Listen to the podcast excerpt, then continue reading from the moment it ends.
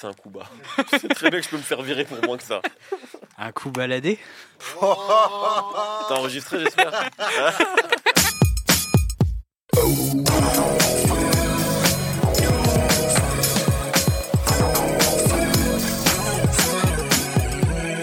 Bonjour, bonsoir à tous, c'est Mehdi Maizy et je suis très heureux de vous retrouver pour un nouvel épisode de No Fun. Elle est californienne, âgée de 17 ans, elle s'est révélée au monde avec le titre Ocean Eyes qui a immédiatement fait d'elle une nouvelle sensation pop observée par toute l'industrie du disque. Elle, c'est Billie Eilish qui, si elle a encore un peu de mal à s'imposer dans nos contrées, possède actuellement 8 titres dans le Billboard américain. Bad Guy se positionne même à la 9ème place. Un succès foudroyant pour une artiste à la croisée des genres et qui a donc livré le 29 mars dernier l'album When We All Fall Asleep, Where Do We Go question existentielle à laquelle nous allons essayer de répondre aujourd'hui avec un casting des plus prestigieux. Il est de retour, Étienne Menu de la revue Audimat. Comment vas-tu? Salut Mehdi ça va, très bien, ça va très bien. Non mais à chaque fois on a un démarrage un peu, hein, un peu bizarre toi et moi. Schkid est là, comment vas-tu? Bah je sais pas quoi dire après cette intro euh, exceptionnelle d'Étienne Menu. C'est toujours dur de, de, de faire mieux qu'Étienne, mais tu, tu, vas bien en tout cas. Moi je vais toujours bien, vous savez. Bon, c'est bien. Et Brice Bossavi. Salut Mehdi. Billie Eilish dans No Fun, c'est parti.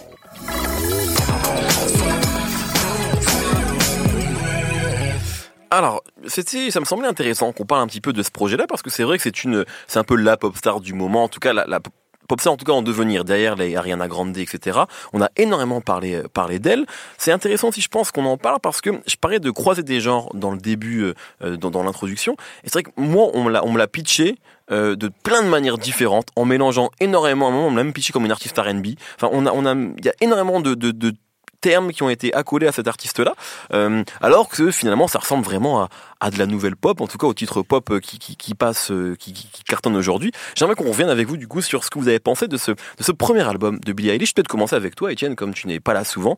Euh, tu veux bien avoir la primeur alors, avec plaisir. Euh, Est-ce que tu peux me, tu me permets de commencer par une anecdote un peu people? Alors, complètement. Qui, qui a un rapport évidemment avec Billie Eilish, c'est qu'il y a, il y a quelques mois à GQ, le magazine où je travaille, on a fait une vidéo euh, où on invitait Offset de Oui. Migos à parler du rap français. D'ailleurs, on a été beaucoup euh, incendiés sur le web, mais c'est une autre histoire. À tort, parce qu'en fait, a quand même dit le plus grand bien d'Amza. Ce qui fait que cette vidéo est une réussite. Et mais, mais par ailleurs, euh, en fait, l'attaché de presse français qui s'occupait de Offset, euh, à la fin de la vidéo, me dit tiens, si tu veux, je m'occupe aussi d'une artiste qui s'appelle Billie Eilish. Je fais écoute, je vois pas du tout qui c'est. Euh, et il me dit écoute, elle fait des millions de vues. Comment ça, tu connais pas? Il me met un morceau. Donc c'était euh, Bury a Friend, en l'occurrence, qui est sur l'album. Et là, Offset, qui était à l'autre bout de la pièce, se retourne, arrête tout et fait Hey, who's listening to Billie Eilish? She's great, she's, she's a genius. Et j'étais à quoi? Il y a un problème. ouais, ouais. Qu'est- Je me suis dit, je suis, je suis, parce que le morceau passait, cette espèce de morceau balade Ouais, gothique, pop, euh, quand même très, enfin, qui est à mille lieux de ce que fait euh, Migos. Ouais, tout à fait.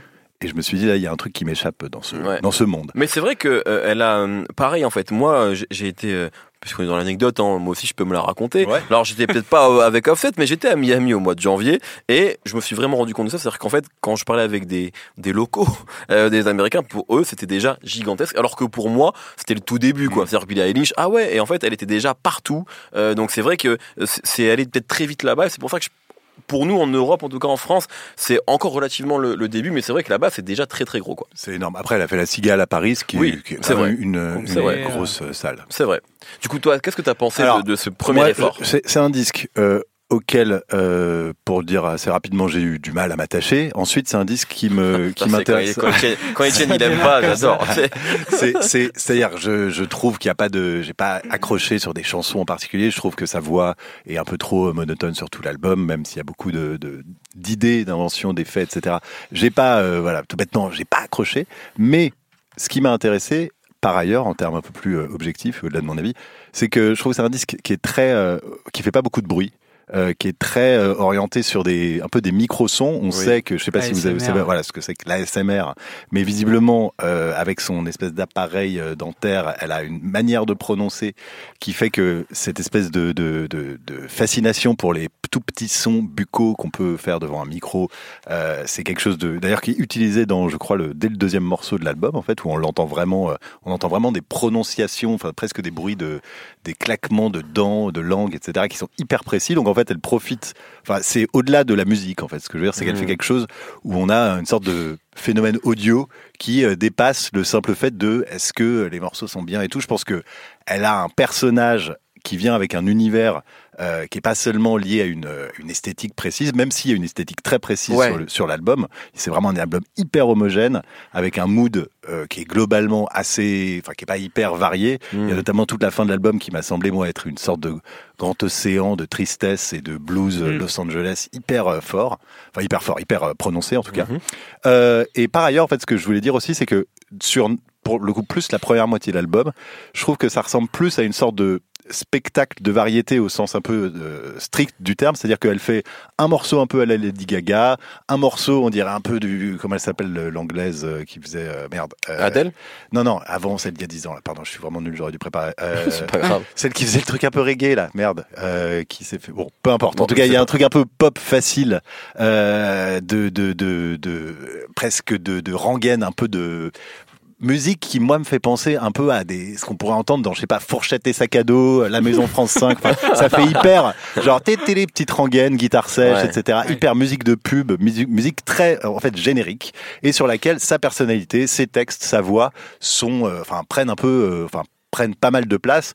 Et donc on s'en fout un peu de à quelle euh, esthétique précisément Mm. elle- enfin à quelle esthétique précisément elle se réfère ça peut être euh, il peut y avoir un truc un peu EDM il peut y avoir des trucs plus trap mais elle est pas en tout cas attachée à un univers particulier. Et euh, donc ça donne un disque un peu de presque de musical. Je fais un, un tour de chant. Voilà c'est ça le terme que je voulais employer. Est-ce que tu comprends, euh, bah, en fait, le comment dire, le phénomène pop qu'il y a autour d'elle? Euh, Moi, moi, j'arrive à le comprendre. Peut-être moins par la musique et davantage par l'esthétique. En fait, j'ai l'impression Mm. qu'elle est complètement dans euh, ce qu'il faut faire, en tout cas ce qu'il faut raconter pour quelque part être tendance, c'est-à-dire cette, ce spleen, cette mélancolie. Et c'est ça en fait moi que je rattache quelque part à son succès davantage que Ah, euh, que, que la musique en fait. Et j'ai l'impression qu'il y a quand même un truc très générationnel autour euh, autour d'elle.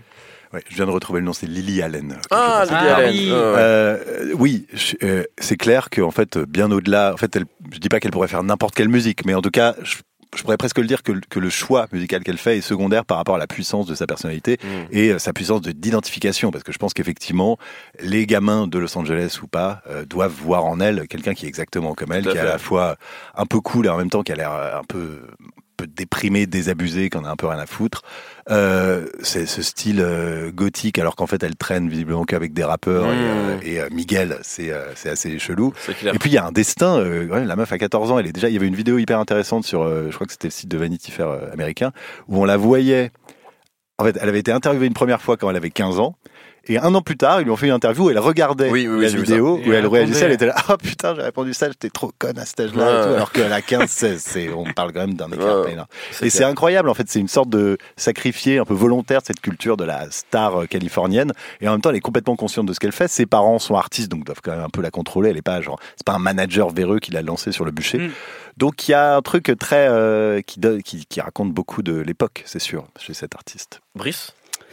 Je suis plutôt d'accord avec euh, avec Étienne. Après, euh, je trouve que euh, au niveau de la musique, quand même, euh, c'est euh, c'est il y a c'est un peu paradoxal parce que c'est vrai qu'il y a des choses hyper euh, hyper faciles, hyper un peu moi je dis un peu réconfortantes. Euh, Il y a des trucs de guitare, de basse qu'on entend depuis, enfin des lignes de basse, des lignes de guitare, des structures de chansons qu'on entend depuis 20 ans, je pense.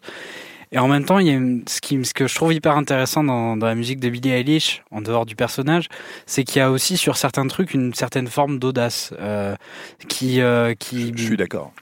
Qui fait que c'est pas forcément non plus trop formaté. Euh, C'est-à-dire que derrière des trucs très simples, euh, elle va rajouter un truc un peu trap. Ensuite, elle va saturer sa voix, la faire passer à droite, à gauche de la stéréo.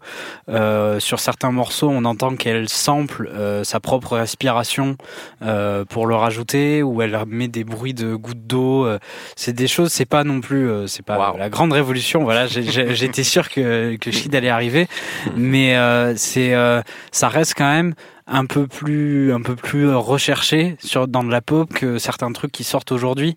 Et ça donne une impression. C'est après est-ce que c'est la vérité? Je sais pas. Ça donne une impression un peu de non formatage Mm. qui je pense plaît aux gens. Il y a, il y a un truc euh, qui est important je pense alors que ça peut être considéré comme un petit détail. Si vous regardez sur les plateformes de streaming tous les noms des chansons sont écrits en minuscules. Ouais. Mhm. euh, sans, sans aucune ma- majuscule.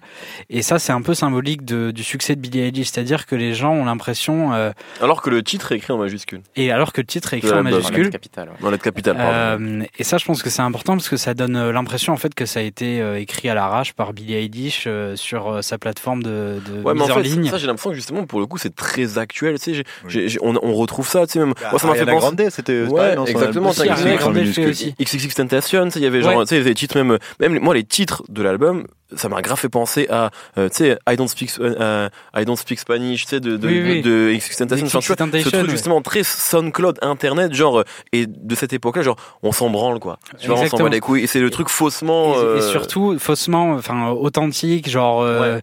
de, de c'est plus, on passe plus genre euh, de l'artiste va vers une radio pour toucher le public, c'est l'artiste va directement vers fait. son public et il fait des, il y a des combines comme ça où euh, en fait euh, c'est plus les- Billie c'est pas une pop star c'est en fait une espèce de je sais pas j'appellerais ça une pop friend tu vois. C'est à dire que les gens ont envie d'être amis avec elle. C'est comme moi je, je trouve que c'est un peu comme c'est Angèle euh, qui euh, qui se fait larguer qui est déprimée tu vois. Il y a un truc très euh, euh, très proche des gens et par contre dans la musique ça me- ça il y a des choses qui m'intéressent moi. Euh, même si euh, c'est on peut utiliser le mot horrible cet horrible mot qui est surcoté si on est un peu euh, cynique euh, parce que euh, genre euh, il y a des il y a des structures de chansons très simples et derrière tu mets des petits bruits d'ASMR et tout le monde va crier au génie. Je peux comprendre ça et en même temps tu vois c'est tel- devenu tellement gros tellement populaire que je trouve ça je trouve ça cool qu'en fait un truc aussi populaire euh, ait des petits des petits élans de de de- d'innovation quoi sur euh, là-dessus. Euh, mais après ouais il faut pas non plus trop s'enthousiasmer. Je pense qu'elle est peut-être plus intéressante dans tout ce qu'elle représente derrière euh, le côté euh, genre pas de formatage euh, jeune chanteuse pop euh, pas sexualisée euh, le le discours aussi euh, sur la santé mentale sur tout ça qui est qui est un peu un truc qui qui parle plus aux gens aujourd'hui, je pense, que euh, les pop stars où on se sent euh, éloigné d'elles, quoi. Mm. Et ça, ça explique beaucoup de pourquoi les gens sont autant à fond euh, sur elles, quoi. Il y a 50% la musique, 50% le compte Instagram, je pense. C'est, c'est rigolo, moi ça, me- ça me rappelle, et je pense que Étienne pourra en parler aussi, mais ça me rappelle moi le, le- euh, un peu la, la position qu'avait Tequila Tex dans l'interview que j'ai fait de lui sur euh, justement le c'est quoi une pop star? En fait lui il est, il est extrêmement nostalgique des pop stars justement genre Justin Timberlake où justement t'étais le plus éloigné possible d'elle Ouais. ou Michael Jackson parce que genre elle t'envoyait du rêve Mm. et c'est vrai que là aujourd'hui ces pop stars là bon on en a déjà parlé à plusieurs reprises Schkid a même consacré un article à ça je crois sur le fait justement que je sais plus comment il s'appelle sur Medium si je ne dis Mhm. pas de bêtises euh, sur Je cette disais que les artistes, ils aimaient bien euh, faire semblant qu'ils étaient un peu tristes. Ouais, voilà. C'était un super moyen de, vendre la musique à des gens qui sont réellement tristes. et Exactement. besoin, euh, Donc après euh, sur le, le- le- la tristesse réelle ou pas de Billie Eilish, j'en sais rien, mais c'est vrai que en tout cas elle s'inscrit. C'est aussi ça que je voulais dire dans le côté actuel. Elle s'inscrit bien dans euh, ces, ces, pop stars là, de Stromae à, Drake en réalité, qui sont euh, mélancoliques et tristes, même PNL en fait, euh, sans juger hein, encore une fois de la véracité ou pas de, leur- mélancolie. Mais c'est vrai que c'est quelque chose de, commun en fait euh, maintenant. Je quitte sur euh, sur euh, ce que viennent dire euh, les, les, les confrères et sur là, cet album là. Moi, j'ai pas trouvé ça génial cet album, mais en- même temps, je trouve que, enfin, j'en ai déjà parlé un milliard de fois quand je parle de ce genre d'album euh, pop. je trouve que souvent il y a des, artistes qui ont des personnalités qui sont intéressantes, et euh, il y a un marketing énorme qui est mis autour du fait que c'est des gens qui sont jeunes et qui sont frais, et du coup, on va, on doit absolument trouver que le premier album est génial. Je pense que c'est une artiste qui a, du talent, qui a une, super euh, belle approche de la musique. Moi, j'ai beaucoup aimé les derniers titres, les, trois derniers, Listen Before I Go, I Love You et Goodbye, qui sont des ballades un peu, un peu plus classiques, un peu moins adolescentes, et euh, qui montrent un, chemin vers lequel certainement elle va aller, puisque les pop stars font généralement ça. Elle a un côté un peu Lady Gaga dans le, dans le sens où elle a créé son monstre. Lady Gaga, c'était la, pop star euh, euh, pharaon. La Billie Eilish, c'est la petite meuf un peu bizarre, mais en fait ça va, elle est pas trop bizarre. Et elle va pouvoir ensuite transitionner vers juste une super chanteuse. Gaga avait fait ça. Quel était mon point au début? Qu'est-ce que je disais? Je ne sais pas, hein. tu disais qu'elle avait du talent, voilà. Ah ouais, elle a du talent. Mais en fait, je pense que bah, peut-être j'aimerais bien le deuxième ou le troisième album, mais là j'ai la sensation qu'il il- on, que- on s'est beaucoup dépêché pour faire un album vite avec euh, ce qu'on pouvait tirer de, personnalité, mais que la musique ils se sont pas trop dit qu'ils allaient euh, vraiment pousser. Et je trouve ça dommage parce qu'il y a- toute cette sorte de personnage là, de cette identité qu'elle a essayé de créer, de pop un peu macabre. Et euh, ça tient vaguement sur deux trois morceaux là, le Bury a Friend, le single Bad Je Guy. trouve vraiment exceptionnel et bien au-dessus du reste du disque Bury quoi, a Friend. Bury a Friend Ouais, vraiment. euh, même Ouais. dans la structure, dans les, les, les, les sons utilisés. euh, bon, il y a cette histoire de, du son du dentiste euh, qu'elle a utilisé quand elle était chez le dentiste. euh, Enfin, il, y a, il est vraiment hyper innovant ce morceau, je trouve. hyper innovant. Je trouve que t'abuses pour euh, un sous Black Skinhead. euh, Oh non euh, Mais bon, euh, moi je trouve, moi j'y crois pas trop en fait parce que genre, sais, deux morceaux avant, il y a une chanson où il y a du ukulélé. Il y a trop de ukulélé en fait pour euh, un album où elle veut Oui. être euh, Macabre. Elle veut Non, être vrai, macabre. tu vois. Genre, faut pas. J'ai l'impression qu'elle veut faire semblant que la vie est noire, alors que en fait la moitié des chansons c'est vraiment des sortes de de ballades un peu jazzy, euh, comme Mm. si elle avait euh, 37 ans, tu vois. Et euh, et le reste. Bah, ça marche bien parce que les gens, je pense qu'ils ont absolument envie d'avoir ces sortes d'illusions d'artistes authentiques. Elle, je trouve, on est vraiment dans, l'incarnation totale de l'illusion de l'artiste authentique qui est ton pote, alors qu'il y a des giga maisons de disques derrière, des clips qui coûtent archi cher. Elle a été révélée, enfin sa chanson là, Bury Enfin, a Friend, elle l'a faite pour Netflix. Je sais plus si c'est Bury a Friend. Il y a un des singles qui est utilisé dans 13, 13 Reasons Why. When I was older. Voilà, When I Was Older, pardon. ça, ouais. Elle l'a fait pour Netflix. Donc on est quand même pas très proche de la petite meuf authentique. euh, que- Ça fait des années qu'on essaie de nous vendre Enfin, ça, pour tu le vois. des- film Roma des qui, ouais. qui est sorti chez Netflix. Ouais, tout à fait. c'est Étienne Menu qui a les infos, moi je dis n'importe quoi. Bah, c'est le seul vrai journaliste, en fait. oui, voilà. Non, non Brice Bossali a aussi quand même. pardon, voilà. c'est vrai, c'est vrai. Bref, je trouve qu'on est beaucoup dans, dans l'apparence et, et elle remplit une sorte de, de vide. Je pense, je sais pas quelle est la dernière artiste à avoir pris cette place, mais tous les 2-3 ans, il y a une petite meuf qui vient, qui est un peu la meuf qui a pas totalement, qui vend en tout cas l'image de la meuf qui a pas confiance en elle, mais du coup, tu peux, euh, tu, peux te sentir proche de cette personne, parce qu'il y a beaucoup de gens qui ont pas, de confiance, pas confiance en eux. Je pense que c'est la majorité des personnes que nous sommes. Il y avait, euh, moi, ça m'a fait penser dans le propos parfois à, à Alessia Cara, en fait, qui avait un single qui s'appelait Here, qui avait cartonné, je crois, il y a 4 ans Mhm. qui, euh, qui était un morceau, voilà, la- elle est euh, dans une soirée et elle se sent pas à l'aise. Bon, on- il y en a beaucoup à, à ressentir ça. On n'est pas tous des gens super cool et on est content d'être dans une soirée, on est frais, on est des beaux vêtements. Euh, Il y a eu Lord un peu pendant, un peu dans la Ouais, même Lord, c'est la plus grosse. Ouais. Moi, c'est vraiment Ouais. ce à quoi ça m'a fait penser, en fait. Et euh, Lord, et naturellement, il y a eu son premier album qui était dans, cette, euh, dans ce message-là, qui avait une musique qui était différente, voilà. Le deuxième album, euh, il lui arrivait des choses, c'est devenu un peu plus une adulte. Voilà, Billie Eilish, ça va certainement être la, la même chose. Du coup, là, il n'y a pas trop ce personnage-là. Un peu de. euh, bah, je suis désolé, mes références culturelles, c'est que Harry Potter. Donc, euh, c'est un peu la Luna Lovegood euh, de, de la musique pop. Genre, c'est une meuf un peu bizarre, mais pas si bizarre que ça, tu vois. Mhm. Juste, elle, elle a, je sais pas, une couleur de cheveux di- différente et des vêtements étranges. Mais en fait, quand même, c'est quelqu'un qui a envie de chansons avec du ukulélé.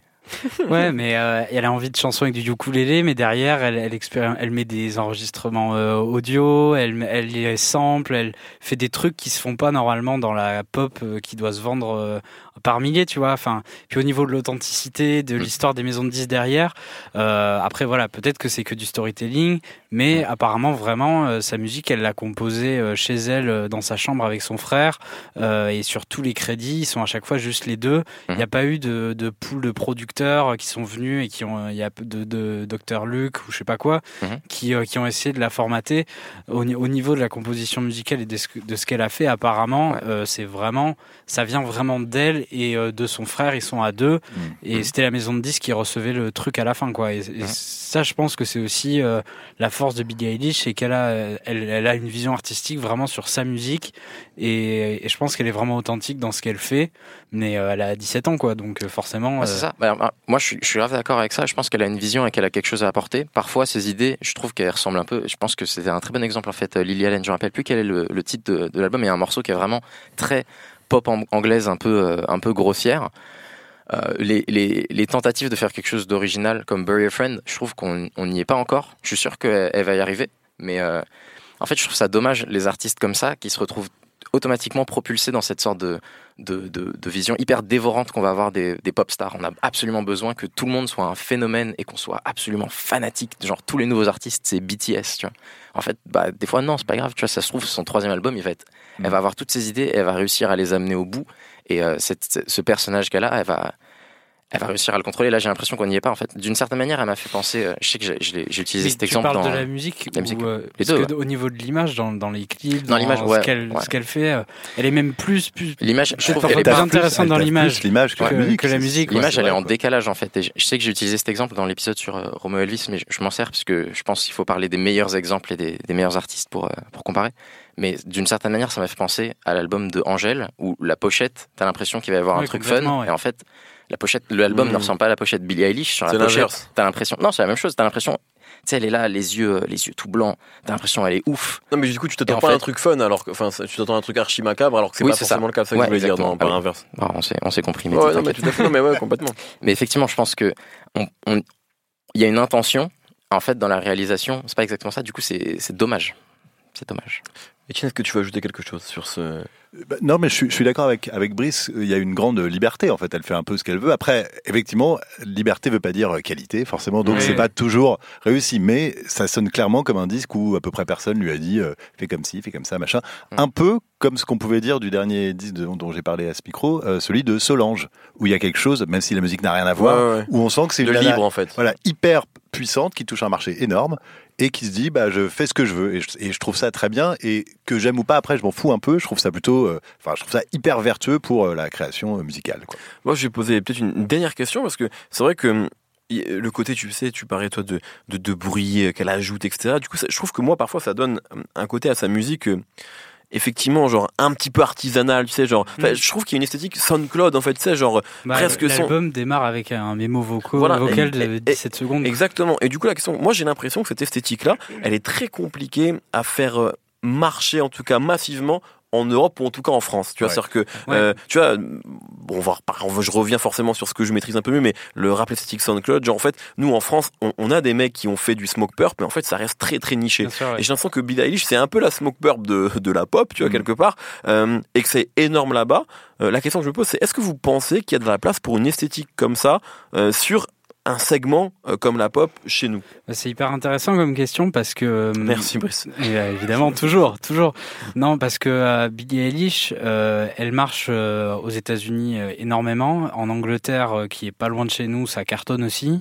Dans d'autres pays européens, je crois que c'est pareil, mais en France, c'est c'est compliqué. Ça, ça, ça prend pas vraiment.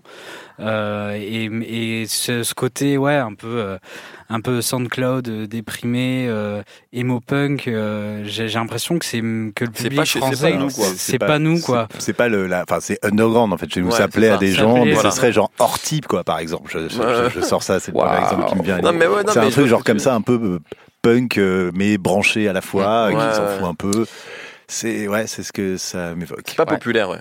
Moi, moi c'est en ça que je trouve pas ça très audacieux comme proposition parce que ce truc de SoundCloud euh, musique, peut-être nous, on va trouver ça effectivement euh, audacieux parce qu'on n'a pas, on n'a pas ça en France de la même manière qu'on a un truc comme XXX, XXX Tentation. On n'a pas ça, on n'a pas un exemple comme ça en France dans la, Non, dans la c'est manière clair. dont c'est traité. Voilà, c'est juste, c'est pas notre culture. Là-bas, ce truc de SoundCloud, ça fait, ça fait des années que c'est mainstream Mm. en fait. Du coup, je trouve ça bizarre qu'on nous vende ce truc comme un produit nouveau. Alors que là-bas, dans leur culture populaire, ça fait, ce- tu vois, ne pas capitaliser euh, la première lettre de, de ton titre, c'est pas, c'est pas original en fait comme idée.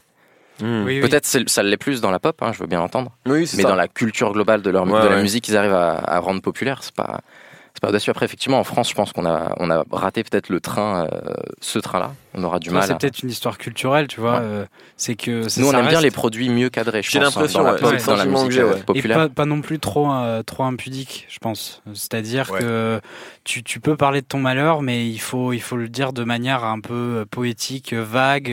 alors, là, c'est vrai que Stromae, c'est l'exemple parfait, quoi. Ouais. Tu vois, Mm. c'est- on parle de la déprime, mais pour le coup, vraiment, on insiste sur le côté poétique, et tu vois, Voilà. c'est complètement ça, vrai. Effectivement, on n'imagine pas Angèle, par exemple, dont vous parliez, Oui. faire un interlude où on l'entend faire une private joke et rigoler. Quoi. ouais. C'est clair. pas du tout le même ni genre. euh, dire dans un refrain, euh, enfin, je veux me suicider, quoi. Euh, et ça, c'est vrai que c'est peut-être culturel. Hmm, très bien. Merci beaucoup, messieurs. C'était donc euh, euh, l'avis de No Fun sur l'album de Billie Eilish qui s'appelle When We All Fall Asleep, Where Do We Go? C'est l'heure de passer au coup de cœur en lien ou pas avec la jeune Billie. Et euh, bah, commençons avec toi, Étienne. J'ai vu que tu vas nous parler de Mathias Aguayo. J'ai vu ton téléphone. Je me souvenais plus du titre. Mathias Aguayo, c'est un producteur house, électro, chilien, qui fait des super bons disques depuis presque 20 ans maintenant. Il avait sorti un disque sur le label Compact. Enfin bref, je vais pas rentrer dans le détail. Euh, il est euh, chilien et il a fait un morceau. Enfin, euh, le morceau, je sais pas où il l'a fait, mais en tout cas le clip, il l'a fait à Bogota, en Colombie. C'est une sorte de dance music, euh, donc influencé par les musiques, euh, j'imagine, euh, locales de Colombie. C'est un groove pas forcément évident à la première écoute, mais le clip avec donc où Mathias Agoyo lui-même danse, ce qui est très rare de voir un producteur Mhm. house ou électro être en train de danser, il danse hyper bien, euh, avec euh, deux autres euh, deux autres danseurs locaux, une danseuse et un danseur. Le clip est génial, s'appelle Pikin, P-I-K-I-N. Allez le voir. Euh, je comprends pas que ce soit que à 6000 vues. C'est sorti sur le label Crammed. Il faut que ça devienne une sorte de clip viral et le groove est vraiment incroyable. Brice. Euh, pour euh, Billie Eilish, pour un peu euh, vraiment comprendre sa musique, il y a un, format vidéo du New York Times qui s'appelle Diary of a Song, où en fait ils expliquent euh, comment a été composée une chanson en appelant l'artiste sur FaceTime et ils racontent après chaque partie du truc. Et ils l'ont fait avec en début d'année avec Billie Eilish sur Bury a Friend. Et c'est vraiment hyper intéressant parce qu'en 8 minutes, en fait, on comprend euh, tout dans la musique et aussi dans le personnage qui fait euh, son succès. Parce que déjà donc elle raconte euh, l'histoire de la chanson. Elle raconte que donc elle est allée chez le dentiste et qu'elle avait enregistré avec son iPhone un son d'une d'une machine pour les dents qu'ils ont après ressemblé. Sur le FaceTime t'as aussi tu sais pas pourquoi les parents qui viennent parler. Du coup c'est le côté hyper de proximité. Et je trouve que ça raconte vraiment bien en fait la musique et le personnage Billie Eilish. Donc s'appelle Diary of a Song et c'est avec euh, Bury a Friend Très bien, merci. Et toi, Shkid? Alors je vais recommander, il y a FKA Twigs qui a sorti un single aujourd'hui qui s'appelle euh, Cellophane. Donc la semaine dernière, du coup, au moment où vous nous écoutez. Oui, voilà, pardon. Euh, avec un super beau clip euh, réalisé par Andrew Thomas Wang, euh, qui a réalisé plein de super clips pour Björk, euh, pour Radiohead. FK Twigs, euh, je recommande ça parce que euh, quand, quand, ça, quand ça a commencé à exister, c'était présenté comme un phénomène. J'ai détesté sa musique Mhm. jusqu'à assez tard. Et euh, elle, avait sorti un EP qui s'appelait Melissa en 2015, qui est le moment où j'avais vraiment commencé à, à accrocher, où, j'avais trou- où je trouvais qu'elle avait réussi à trouver euh, sa formule. Donc de la même manière que Billie Eilish, je pense que c'est une musique, et ce single aussi, qui peut donner l'impression d'être parfois agaçante, irritante et prétentieuse. Et euh, voici, peut-être que j'aimerais Billie Eilish un jour comme j'aime FK Twigs. Est-ce que FK Twigs est toujours avec Robert Pattinson? Non, je Ah crois bon pas. Non, C'est non, non. très Il est, regrettable. je crois qu'il est assez malheureux en amour. J'aimais beaucoup ce couple. C'est Ouais, c'est improbable. Je le trouvais assez cool. Moi, je préfère Grimes et Elon Musk. Ah Ah, ça, c'est le feu, ça. Ça, c'est vraiment On le feu. commence avec du gossip, on finit avec du gossip. Mais voilà, c'est aussi ça nos fun. Bon, très bien, merci beaucoup. Merci Brice, merci Étienne, merci Shkid. Euh, Retrouvez-nous tous les vendredis sur binge.audio. Passez une très belle semaine. Bye. Binge.